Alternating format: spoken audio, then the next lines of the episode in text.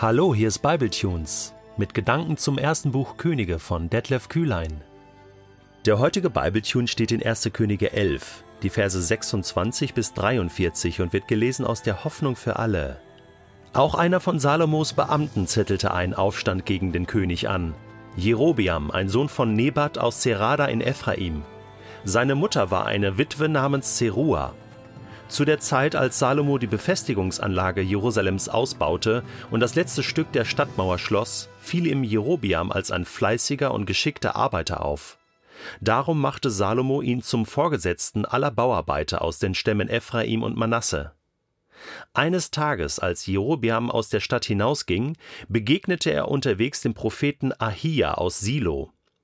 Ahia trug einen neuen Mantel, Außerhalb der Stadt, wo weit und breit kein Mensch mehr war, nahm er seinen Mantel, riss ihn in zwölf Stücke und sagte zu Jerobiam: Nimm dir zehn davon, denn der Herr, der Gott Israels, lässt dir sagen: Ich werde Salomo die Herrschaft über das Königreich Israel entreißen und dir zehn Stämme geben.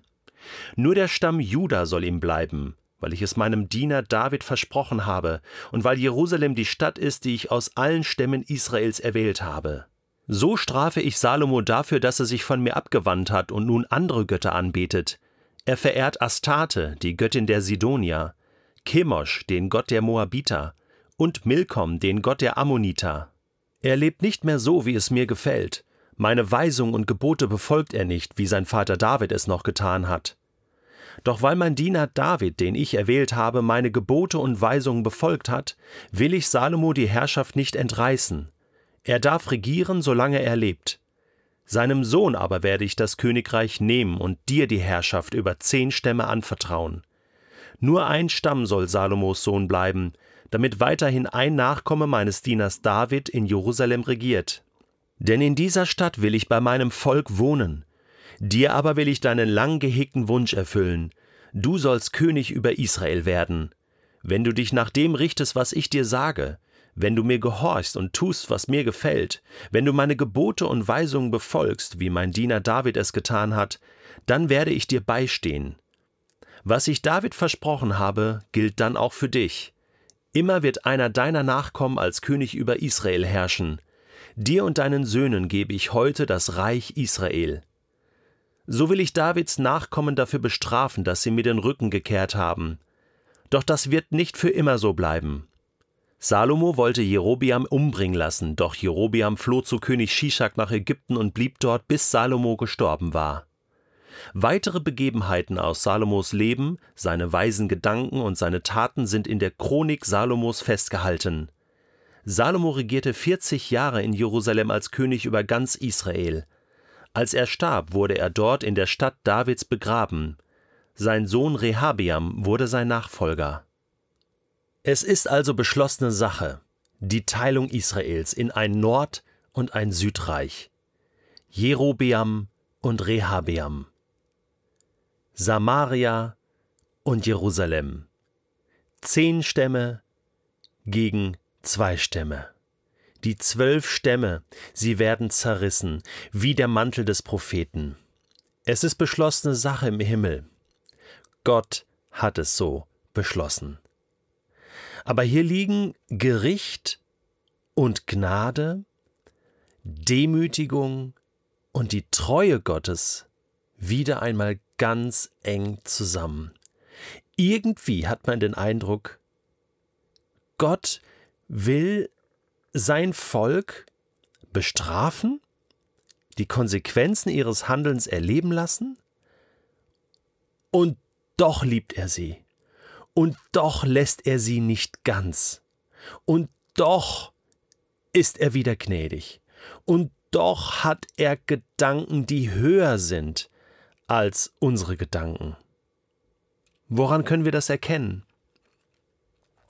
Es heißt an einer Stelle, doch weil mein Diener David, den ich erwählt habe, meine Gebote und Weisungen befolgt hat, Klammer auf, noch einmal, wir wissen, er hat nicht immer alle Gebote befolgt, er hat viele, viele Gebote gebrochen. Aber er ist immer wieder umgekehrt.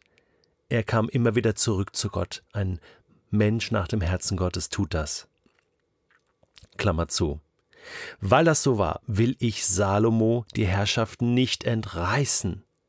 Und auch Jerusalem soll bleiben. Gnade Gottes. In dieser schlimmen Situation, die sich nicht mehr abwenden lässt, Gnade Gottes. Das Ganze erinnert mich so ein bisschen an die Zeit von Noah. Da hat Gott auch im Himmel gesehen, wie der Mensch lebt und hat die Hände über den Kopf zusammengeschlagen und gesagt, das gibt es doch nicht. Alles ist böse. Und, und, und, und der Mensch ist durch und durch böse und plant nur Böses und macht nur Böses. Und, und, und, und dann heißt es ein paar Verse später, aber Noah fand Gnade in den Augen des Herrn. Noah fand Gnade. Gott war ihm gnädig. Unverdient ist das, wenn wir Gnade Gottes erleben. Aber Gott ist so. Gott ist ein guter Gott. Er ist ein gnädiger Gott, der die Menschen liebt, der sie nicht verderben will, der, wenn es irgendeine Möglichkeit gibt, auch wieder Möglichkeiten schafft, dass der Mensch zurückkommen kann zu ihm. Er lässt uns die Folgen unseres Handelns erleben, damit wir zu ihm zurückkommen. Das ist die Botschaft des Alten und des Neuen Testamentes, Botschaft der Bibel. So ist Gott. Aber Noah fand Gnade. Und auch Israel fand immer wieder Gnade. Und deswegen heißt es hier auch in Vers 39, so will ich Davids Nachkommen dafür bestrafen, dass sie mir den Rücken gekehrt haben, doch das wird nicht für immer so bleiben. Hier haben wir gerade beides zusammen. Ich will sie ihre Konsequenzen erleben lassen, aber das wird nicht für immer so bleiben. Ich habe schon wieder gute Ideen, gute Gedanken über dieses Volk.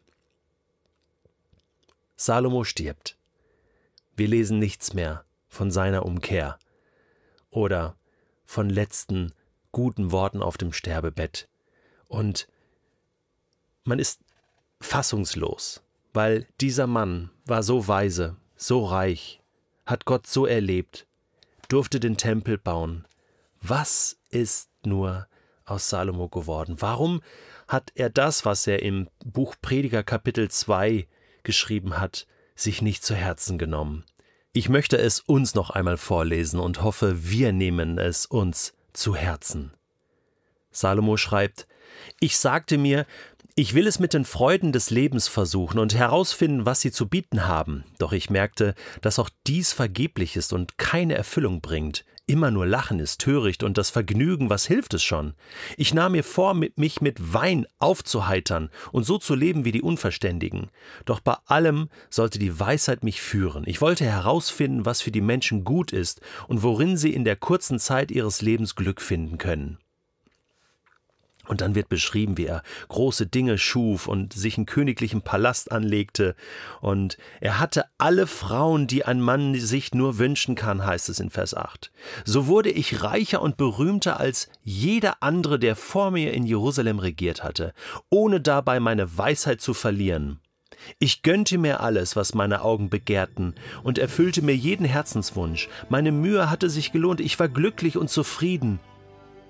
Doch dann dachte ich nach über das, was ich erreicht hatte und wie hart ich dafür arbeiten musste, und ich erkannte, alles war letztendlich vergebens, als hätte ich versucht, den Wind einzufangen. Es gibt auf dieser Welt keinen bleibenden Gewinn.